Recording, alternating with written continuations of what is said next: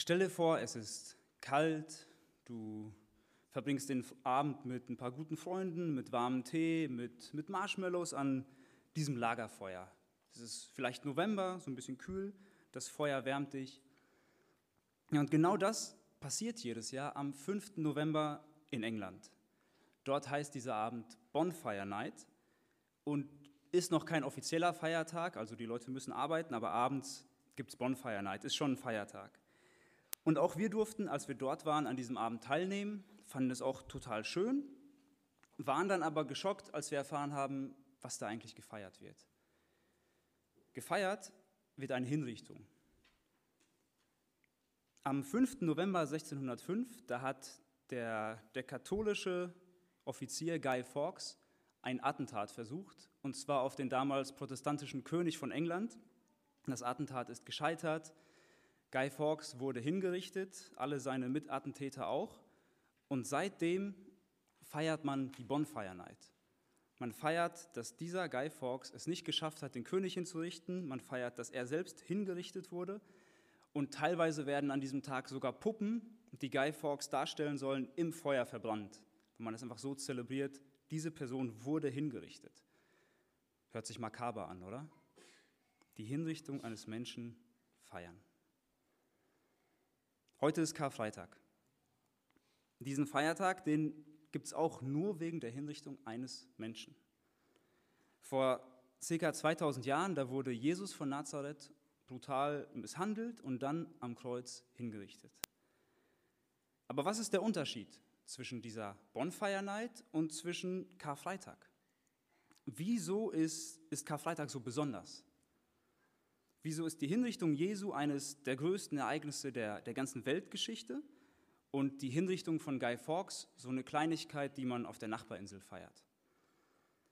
Der, der Grund dafür liegt daran, wer dort am Kreuz hing. Am Kreuz auf Golgatha, da hing kein politischer Attentäter, da hing auch kein gewöhnlicher Mensch, da hing Jesus Christus. Und was ihn so besonders macht, darüber möchte ich heute mit euch nachdenken. Ich möchte mit euch zusammen in die Bibel gucken und entdecken, wer hing da eigentlich am Kreuz? Was macht ihn so besonders? Wieso ist das so besonders? Und ich will das Ganze an einem Text machen. Lasst uns zusammen mal in Johannes 1 schauen, die Verse 1 bis 13. Ihr könnt gerne mitlesen. Johannes 1, Verse 1 bis 13.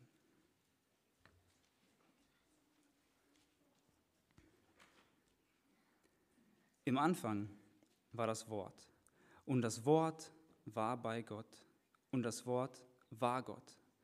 Dieses war am Anfang bei Gott. Alles ist durch dasselbe entstanden und ohne dasselbe ist auch nicht eines entstanden, was entstanden ist. In ihm war das Leben und das Leben war das Licht der Menschen. Und das Licht leuchtet in der Finsternis und die Finsternis hat es nicht begriffen. Es war ein Mensch, von Gott gesandt. Sein Name war Johannes. Dieser kam zum Zeugnis, um von dem Licht Zeugnis zu geben, damit alle durch ihn glaubten. Nicht er war das Licht, sondern er sollte Zeugnis geben von dem Licht. Das wahre Licht, welches jeden Menschen erleuchtet, sollte in die Welt kommen. Er war in der Welt und die Welt ist durch ihn geworden, doch die Welt erkannte ihn nicht. Er kam in sein Eigentum und die Seinen nahmen ihn nicht auf. Allen aber, die ihn aufnahmen, denen gab er das Anrecht, Kinder Gottes zu werden, denen, die an seinen Namen glauben, die nicht aus Blut, noch aus dem Willen des Fleisches, noch aus dem Willen des Mannes, sondern aus Gott geboren sind. Mit diesen Worten startet der Apostel Johannes sein Evangelium. In 13 Versen stellt er uns hier Jesus vor. Wir erfahren, wer Jesus ist, was er getan hat und wie die Welt darauf reagiert hat. Dieser Text, das ist kein Text, der uns sagt, was wir tun sollen. Hier sind keine Imperative. Dieser Text, der, der malt uns ein Bild. Ich finde, je mehr man sich damit beschäftigt, das ist schon fast ein Gedicht. Der malt uns ein Bild von Jesus und bringt uns zum Begreifen und zum Staunen. Vielleicht fragst du dich auch gerade, wie ich darauf komme, dass, dass es hier um Jesus geht. In diesen 13 Versen kommt kein einziges Mal Jesus vor. Hier steht immer das Wort. Und ich starte jetzt einfach mal mit der Behauptung, Das Wort ist Jesus. Ich werde im Laufe des Textes versuchen zu erklären, wieso das so ist. Aber lasst uns einfach mal starten. Vers 1, im Anfang war das Wort und das Wort war bei Gott und das Wort war Gott. Und Vers 2, dieses war im Anfang bei Gott. Matthäus und Lukas, die starten ihr Evangelium mit einem Geschlechtsregister. Einer startet beim Papa oder beim, beim Josef, einer bei Maria. Aber Johannes, der geht viel, viel weiter zurück. Der stellt uns Jesus als Gott vor. Er startet am Anfang, oder eher gesagt, wie der Text sagt, im Anfang. Und mit diesen gleichen Worten im Anfang startet auch die Bibel in 1. Mose 1, Vers 1. Auch dort steht im Anfang und dann folgt die Beschreibung der Schöpfung. Und genau diesen Zeitpunkt meint Johannes auch. Er, er sagt im Anfang und bezieht sich auf 1. Mose 1 im Anfang und zeigt uns, Jesus war schon bei der Schöpfung da. Ganz, ganz, ganz am Anfang war er da. Und das zeigt uns, Jesus wurde nicht geschaffen. Er, er war da, Jesus ist ewig, er hat keinen Anfang. Jeder Gläubige hier weiß, dass er eine ewige Zukunft vor sich hat. Und ich weiß nicht, wie es euch damit geht, aber ich habe schon Probleme, mir Ewigkeit vorzustellen. Wenn man sich vorstellt, es ist ewig, ewig, ewig, es hört niemals auf. Aber irgendwie kriegt man das dann doch so in den Kopf. Aber jetzt stell dir mal eine ewige Vergangenheit vor. Alles, was wir sehen, was wir kennen, hat irgendwo angefangen. Irgendwo in der Geschichte gibt es einen Punkt, wo es angefangen hat. Aber Jesus war schon immer da. Ohne Anfang existiert er ewig. Und ich finde, dieser Gedanke, der, der reicht schon, um den Verstand zu sprengen. Ewige Vergangenheit. Und von der Ewigkeit her war das Wort. Johannes nennt Jesus hier nicht mit Namen, er nennt ihn das Wort, griechisch Logos, bedeutet so viel wie Wort, Rede, Aussage. Was ist der Sinn unserer Worte und Aussagen? Mit dem, was wir sagen, wollen wir ausdrücken, was wir denken. Wir wollen uns mitteilen.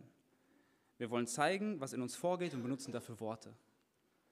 Und genauso ist Jesus das Wort Gottes. Jesus zeigt uns, Gottes Gedanken. Jesus zeigt uns das Herz Gottes. An anderer Stelle sagt Jesus, wer mich sieht, der sieht den Vater. Er zeigt uns den Vater. Er zeigt uns, was der Vater denkt und deswegen ist er hier das Wort, weil er uns das mitteilt, was Gott uns mitteilen möchte. Er zeigt uns den unsichtbaren Gott. Wir erfahren hier aber nicht nur, dass Jesus schon ewig da war, wir erfahren auch den Ort, an dem er war und wer er war. Er war bei Gott und er war Gott. Auf den ersten Satz ist dieser, Blick, äh, dieser Satz extrem verwirrend, also auf den ersten Blick. Jesus war gleichzeitig bei Gott, aber er war selbst Gott. Ja, und dieser Satz, der, der bleibt auch auf den zweiten Blick verwirrend, weil wir hier eine Beschreibung der Dreieinigkeit finden. Hier wird der Heilige Geist nicht erwähnt, es geht mehr um Jesus und den Vater, aber wir finden hier, dass er bei Gott ist, also er ist in der Nähe von Gott, in Gemeinschaft mit Gott. Jesus ist seit Ewigkeit in Gemeinschaft mit dem Vater und dem Heiligen Geist. Und dabei ist er aber nicht irgendein ein Mitspieler, ein Geschöpf, ein Engel oder sonst irgendwas. Er ist Gott. Er ist bei Gott und er ist Gott. Allein dieser erste Vers sagt uns so viel über Jesus. Und der zweite, der greift diese Punkte nochmal auf. Er kombiniert sie und legt den Fokus auf Jesu Ewigkeit und auf die Gemeinschaft mit dem Vater. Ja, und nachdem wir jetzt gesehen haben, wer Jesus ist, kommt Johannes in den nächsten Versen zu dem, was Jesus gemacht hat. Alles ist durch dasselbe entstanden und ohne dasselbe ist auch nicht eines entstanden, was entstanden ist. Schon wieder eine Parallele zu 1. Mose 1. Es geht um die Schöpfung. Jesus war nicht nur da, als die Welt geschaffen wurde, er war auch der, der geschaffen hat. Er war der Aktive. Hier steht, dass alles durch ihn entstanden ist. Und wenn hier alles steht, dann, dann meint das wirklich alles. Die materielle Welt, die immaterielle Welt, alles wurde durch Jesus geschaffen. In 1. Mose steht, dass der Vater geschaffen hat. Hier steht, dass durch Jesus geschaffen wurde. Wieder ein Hinweis auf die Dreieinigkeit. Sie haben es zusammengetan, alle Teile Gottes waren bei der Schöpfung beteiligt. Und hier wird sogar doppelt betont, dass ohne Jesus nichts war. Alles ist entstanden und ohne ist nichts, absolut gar nichts ist ohne Jesus entstanden. Ohne Jesus gäbe es nichts. Da gibt es auch ein paar andere Stellen im Neuen Testament, die das zeigen. Und ich will als Beispiel einfach mal Kolosse 1 lesen, die Verse 16 und 17. Denn in ihm, also Jesus, ist alles erschaffen worden, was im Himmel und auf Erden ist. Das Sichtbare und das Unsichtbare, seines Throne oder Herrschaften oder Fürstentümer oder Gewalten, alles ist durch ihn und für ihn geschaffen. Und er ist vor allem und alles hat seinen Bestand in ihm. Wir sehen wieder, Jesus hat geschaffen. Wir sehen, dass durch ihn alles erhalten wird. Es ist alles durch ihn, für ihn geschaffen. Also er ist die Quelle und das Ziel von allem, was entstanden ist, von uns. Eines Tages wird Jesus aufhören, die Erde zu erhalten.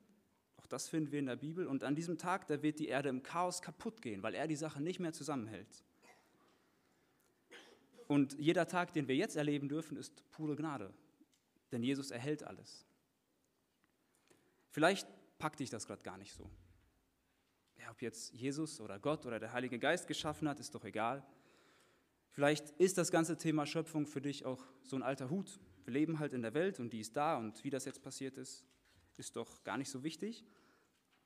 Ich möchte euch das mal kurz veranschaulichen, wie genial das ist, was Jesus gemacht hat. Also hier steht, durch ihn ist alles geschaffen und dieses alles das enthält einfach so viel. Deswegen dachte ich, ich mache mal ein paar Beispiele. Ich weiß nicht, ob euch das klar war, aber unsere Sonne, die ist jetzt ziemlich groß. So 1,3 Millionen Mal so groß wie die Erde, die für uns ja schon ziemlich groß ist. Und wenn man jetzt diese Sonne vergleicht mit einem Stern, den man, ich hoffe, ich spreche es richtig aus, Uiscuti nennt, dann ist die Sonne wieder ziemlich klein. Und da wird man uns gar nicht mehr sehen, wenn man die Erde dazu packt und dann noch Bad Rieburg und dann dieses Gemeindehaus und dann dein Platz. Es ist einfach gewaltig, es ist riesen, riesengroß, was Jesus da geschaffen hat. Aber lass uns mal das Teleskop weglegen, das Mikroskop rausholen. Denk mal an deine Schulzeit zurück. Vielleicht weißt du noch, dass das Wasser H2O aus zwei Wasserstoffatomen und einem Sauerstoffatom besteht. Und wenn wir jetzt für jedes einzelne Atom, das in einem kleinen Tropfen Wasser ist, ein Sandkorn hätten, also jedes Atom ein Sandkorn, dann könnten wir damit Beton herstellen, eine Platte, die 15 cm dick ist, 800 Meter hoch und von diesem Haus bis in die Mongolei reicht. So viel Detail steckt in einem klitzekleinen Tropfen Wasser. Wir sehen Jesus ist in der Größe der, des Universums, in der Größe der Schöpfung zu sehen und in dem kleinsten Detail, in jedem kleinen Tropfen Wasser, sehen wir, wie, wie genial das eigentlich ist, was er geschaffen hat. Seine Aufgabe war es, den Vater zu zeigen. Und das hat er schon in 1. Mose 1 durch die Schöpfung getan, denn durch die Schöpfung sehen wir Gott und seine Herrlichkeit. Und noch eine Sache wird ganz klar, wenn Jesus geschaffen hat. Hier steht, er hat alles geschaffen. Jetzt gibt es Leute, die behaupten, Jesus ist ein geschaffenes Wesen, er ist nicht Gott, er war nicht ewig da. Viele christliche Sekten, Muslime behaupten das. Aber wenn nichts ohne Jesus geschaffen wurde, dann kann er ja nicht geschaffen sein. Er müsste sich selbst geschaffen haben. Das kann nicht funktionieren. Also wir sehen in diesen ersten drei Versen schon, Jesus ist ewig. Er ist nicht geschaffen, er war schon immer da und er ist Gott. Und im nächsten Vers schreibt Johannes dann, in ihm war das Leben und das Leben war das Licht der Menschen. In Jesus ist das Leben. Das ist irgendwie auch klar. Er hat Leben erschaffen. Wir alle leben wegen ihm und das ist, weil in ihm Leben ist. Er gibt also das materielle Leben. Aber es gibt noch mehr Leben. Im Johannesevangelium heißt es, wir haben durch Jesus Leben im Überfluss, ewiges Leben nach dem Tod. Wir haben ewiges Leben, wenn man ihn erkennt, an ihn glaubt. Es geht also auch um das ewige Leben, das in Jesus ist. Und dieses Leben, so sagt Johannes hier, war das Licht der Menschen. Er benutzt eine sehr bildliche Sprache. Licht lässt uns sehen. Dadurch, dass Licht da ist, weiß man, wo man hingeht. In der Bibel zeigt uns Licht immer die Anwesenheit und das Wirken Gottes. Und indem Johannes Jesus hier als Licht bezeichnet, eröffnet er eigentlich ein Riesenthema. Also ich könnte jetzt noch eine halbe Stunde eigentlich nur über Licht in der Bibel sprechen. Ich fasse es auf einen Vers zusammen. Jesaja 49, Vers 6. Da spricht das Alte Testament über diesen Messias. Daniel hat es gerade so schön im Gebet gesagt, der Schlangentreter, den wir schon am Anfang finden. Und hier wird über ihn gesagt, es ist zu gering, dass du mein Knecht bist, um die Stämme Jakobs aufzurichten und die Bewahrten aus Israel wiederzubringen, sondern ich habe dich auch zum Licht für die Heiden gesetzt, dass du mein Heil seist bis an das Ende der Erde.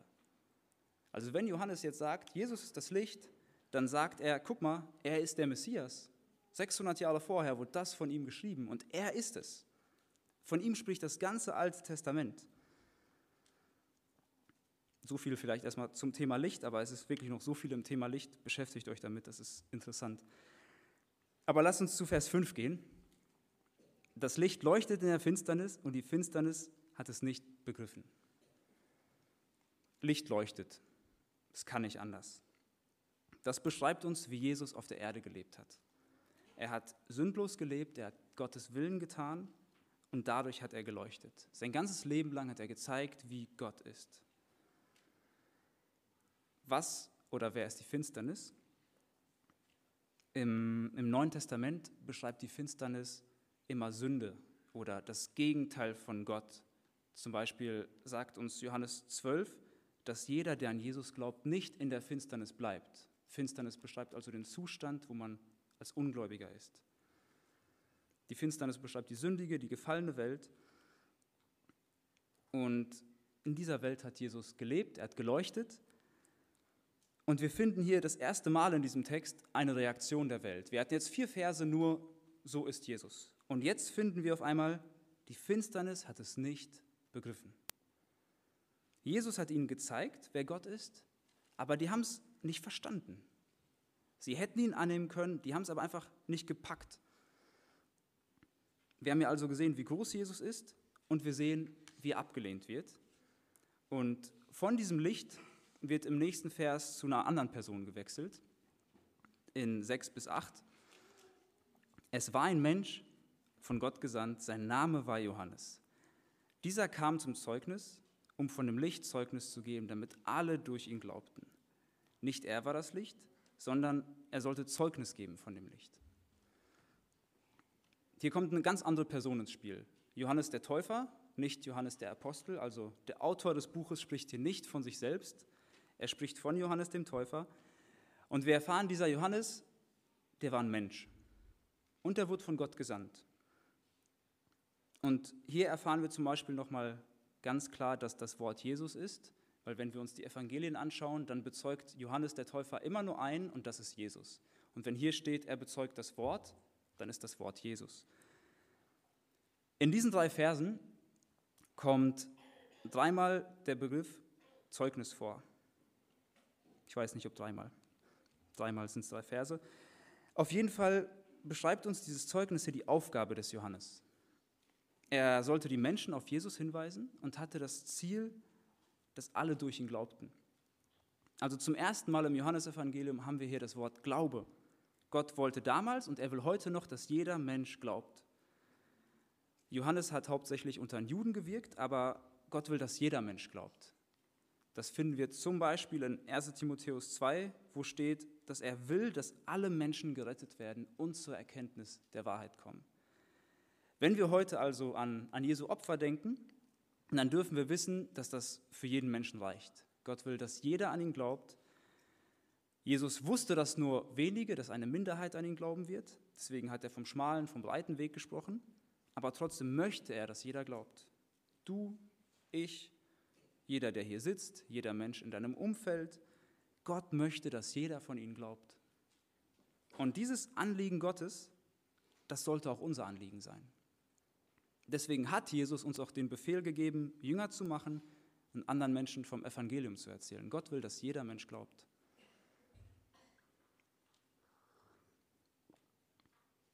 Aber zurück zum Text. Erstmal geht es um Johannes den Täufer. Und ich weiß nicht, wie es euch geht, aber als ich das so gelesen habe, habe ich mich gefragt, wieso geht es auf einmal um Johannes? Wir haben hier so eine wunderschöne Beschreibung, fünf Verse lang, wer Jesus ist, was er getan hat. Und dann kommt da Johannes. Passt irgendwie nicht. Aber je mehr man darüber nachdenkt, passt es dann irgendwie doch, weil in den Versen vorher haben wir den ewigen, den schon immer Daseinenden, den schaffenden Jesus, der Licht ist, der Leben ist. so diesen Gott Jesus. Und durch Johannes wird dieser Jesus auf einmal greifbar, weil wir jetzt, wir haben diesen Jesus, der auf die Erde gekommen ist, wir haben den Mensch Jesus. Es ist, als würde Johannes der Täufer als Zeuge aufgerufen werden und er sitzt da als Zeuge und sagt, guckt auf ihn, er ist das Licht, er ist Gott, er ist der Messias. Also Johannes kommt hier und zeigt uns Jesus als Mensch, denn Johannes hat ihn bezeugt. Jesus war kein Blender, er war kein falscher Messias, er war kein charismatischer Prediger, kein Wunderheiler. Er war das wahre Licht der Welt. Und genau das wird in Vers 9 betont, wo steht, dass das wahre Licht, welches jeden Menschen erleuchtet, in die Welt kommen sollte. Also Vers 8 sagt uns, dass Johannes der Täufer nicht das Licht war, sondern nur sein Zeuge. Und hier wird betont, Jesus ist das wahre Licht. Und dieses Licht, das sollte in die Welt kommen. Wieder eine Anspielung auf die Propheten, auf das Alte Testament, was immer sagt, irgendwer wird kommen.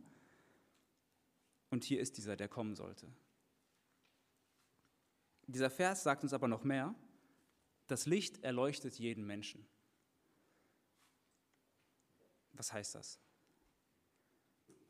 Heißt es, dass jeder Mensch eine besondere Erkenntnis von Jesus hat? Oder ist sogar jeder Mensch gerettet, egal ob er glaubt oder nicht, weil Jesus erleuchtet jeden Menschen. Ich denke, um, um diese schwierige Frage zu beantworten, müssen wir erstmal klären, was es heißt, erleuchtet zu sein. Das Wort Erleuchtung ist heute aktueller denn je. Viele Menschen suchen Erleuchtung. Erleuchtung ist das höchste Ziel im, im Yoga, im Buddhismus. Das kommt hier auch immer mehr, immer wichtiger ist dieses Wort Erleuchtung. Wenn man eine gute Idee hat, sagt man, ich wurde erleuchtet. Aber Jesus meint hier etwas anderes, wenn er von Erleuchtung spricht. Wenn, wenn hier das Wort Erleuchtung benutzt wird, dann meint es, dass Jesus in die Leben von Menschen leuchtet. Also dieses Leuchten, das kann gut oder schlecht sein. Licht hat als allererstes die Eigenschaft, dass es leuchtet. Also erstmal ist die Lampe an. Was der Empfänger jetzt mit diesem Licht macht, liegt an ihm. Ich kann dieses Licht gut oder schlecht empfangen oder auf uns gesprochen, entweder Jesus leuchtet in dein Leben, du erkennst deine Sünde, er leuchtet ja, er deckt sie auf und du glaubst an ihn, dadurch wirst du gerettet. Oder Jesus leuchtet in dein Leben, aber du lehnst ihn ab. Du willst gar nicht, dass dieses Aufgedeckte vor ihn kommt. Und dann wirst du später für jede einzelne Sünde gerichtet, denn Jesus wird sie ans Licht bringen, er ist das Licht. Und deswegen meint meinem Verständnis nach, erleuchtet hier nicht die Errettung, sondern vielmehr das Wirken Jesu, dass Jesus in ein Leben leuchtet. Und jeden Menschen bezieht sich hier auf Menschen aus jedem Volk, jedem Land, jeder Nationalität. Johannes wirkt unter Juden, aber Jesu Werk geht bis an die Enden der Erde. Ja, und Jesus, der sollte als, als Retter und als Richter kommen. Dass er schon als Retter gekommen ist, das sehen wir in den nächsten beiden Versen, 10 und 11. Er war in der Welt und die Welt ist durch ihn geworden, doch die Welt erkannte ihn nicht. Er kam in sein Eigentum und die Seinen nahmen ihn nicht auf. Wir haben im letzten Vers gesehen, Jesus sollte in die Welt kommen und hier ist die Bestätigung, er war in der Welt. Und nochmal wird betont, Jesus hat die Welt geschaffen. Der Schöpfer kam in seine Schöpfung. Aber die Welt, die hat ihn nicht erkannt. Wir finden in diesem Vers öfter das Wort Welt und dieses Wort Welt beschreibt die sündige, die gefallene Welt, wo der Satan herrscht. Jesus kam in diese Welt, aber sie hat ihn nicht erkannt.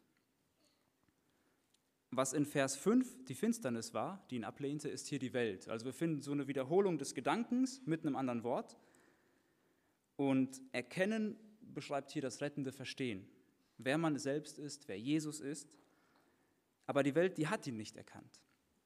Sie hat ihn sogar bewusst abgelehnt. Der Höhepunkt davon ist die Kreuzigung, an die wir heute denken.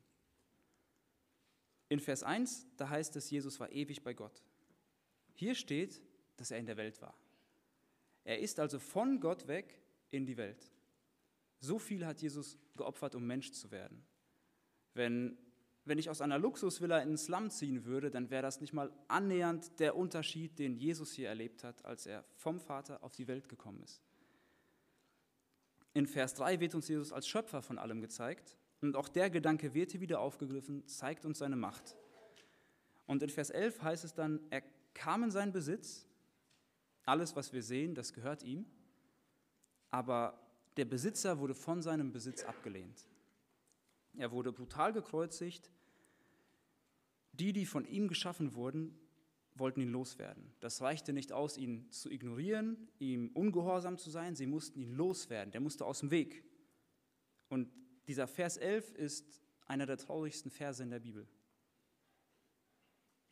Ich habe echt lange über ein Bild nachgedacht, mit dem man das veranschaulichen könnte, aber es gibt keins. Ich finde einfach keins. Vielleicht findest du eins, aber nichts kann diese große Unverschämtheit der Menschen zusammenfassen. Stell dir das mal vor. Also Gott, der schafft eine Welt, damit alles, was dort lebt, ihn ehrt. Er will mit den Menschen in Gemeinschaft leben. Aber die Menschen, die, die verbocken das, die rebellieren gegen ihn, die wollen lieber machen, was sie selbst wollen. Und statt sie jetzt einfach in diesem Zustand zu lassen, sie sich selbst hinzugeben, entscheidet Jesus sich, selbst Teil seiner Schöpfung zu werden, als Mensch zu leben. Doch selbst dagegen rebellieren die Menschen schon wieder. Sie kreuzigen ihn. Man stelle dir das mal vor, der, der alles Gestein und damit auch das Eisenerz gemacht hat, der lässt sich Nägel in die Hände rammen aus dem Eisen, was er eigentlich geschaffen hat. Der, der die Bäume geschaffen hat, die ganze Natur, der lässt sich an ein Kreuz hängen aus Holz, das er eigentlich geschaffen hat, weil er die Bäume gemacht hat. Und der, der die Menschen gegeben hat, der eigentlich seinen eigenen Henkern das Leben gegeben hat, der, der sie bei ihrer Geburt bewahrt hat, sie ihr Leben lang bis zu diesem Moment am Leben erhalten hat, lässt sich von diesen Henkern bespucken, auslachen, schlagen, umbringen. Boah, das ist, das ist der Höhepunkt der Rebellion. Der Besitz lehnt seinen Besitzer ab. Die Schöpfung lehnt ihren Schöpfer ab. Und das ist die, die traurige Reaktion der Welt. Genau deswegen und genau daran denken wir heute an Karfreitag. Der, der alles gemacht hat, der, der das Leben in sich hat, der, der das Licht der Welt ist, der, der in seine eigene Schöpfung gekommen ist, um ihn Gott zu zeigen, der hängt am Kreuz und lässt freiwillig sein Leben. Dieser Jesus hat die Sünde der ganzen Welt auf sich geladen und für sie bezahlt. Und um auf meine Frage vom Anfang zurückzukommen, genau deswegen ist Karfreitag kein Tag, an dem man die Hinrichtung eines ganz normalen Menschen denkt. Deswegen ist Karfreitag der, einer der größten Tage der Menschheitsgeschichte, weil die Schöpfung hier ihren Schöpfer abgelehnt und umgebracht hat.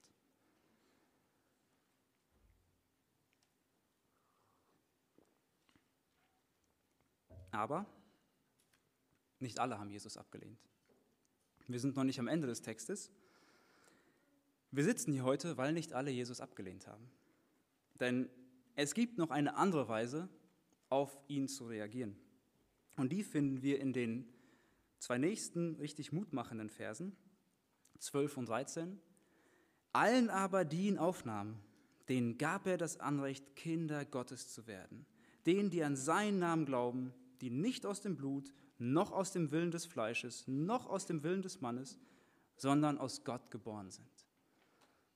Es gab auch Menschen, die Jesus aufgenommen haben. Und auch heute gibt es immer noch Menschen, die Jesus aufnehmen. Was heißt es, Jesus aufzunehmen? Das ist vielleicht so eine, so eine fromme Floskel. Hier steht, das sind die, die an seinen Namen glauben. Wer also an Jesus glaubt, der nimmt ihn auf. Hier steht, wir bekommen das Anrecht, Kinder Gottes zu werden. Und dieses Anrecht ist ein juristisches Wort, das heißt Vollmacht, Fähigkeit. Also wir bekommen die Vollmacht, die Fähigkeit, Kinder Gottes zu werden. Das ist einfach ein Riesenprivileg. Und das ist der, der eigentliche Grund für Jesu Kommen. Deswegen hat er geleuchtet, deswegen wurde von ihm gezeugt. Menschen sollten an ihn glauben und Kinder Gottes werden, dieses Riesenvorrecht, diese Vollmacht bekommen. Ein Kind Gottes zu sein, beschreibt unsere wunderschöne Stellung, in der wir sein dürfen. Eben war es noch Finsternis, sündige Welt. So ist jeder Mensch von Natur aus. Aber Jesus kam, um uns zu Kindern Gottes zu machen. Unser Beitrag dazu ist, dass wir glauben. Gott tut im Hintergrund ein, ein riesengroßes Werk, die Neugeburt. Und in diesen Versen wird von Kindern und deswegen auch von der Geburt gesprochen. Wir sind hier in so einer Bildsprache.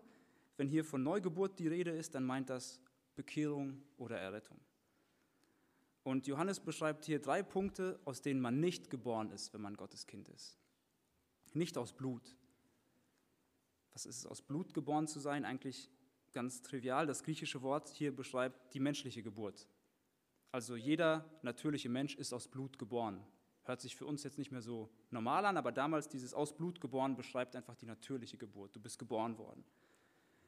Aber das reicht nicht aus, um Kind Gottes zu sein. Von Natur aus ist man ein Sünder, aber kein Christ. Man ist auch kein Christ, weil die Eltern Christen sind oder man christlich erzogen wird. Das reicht nicht.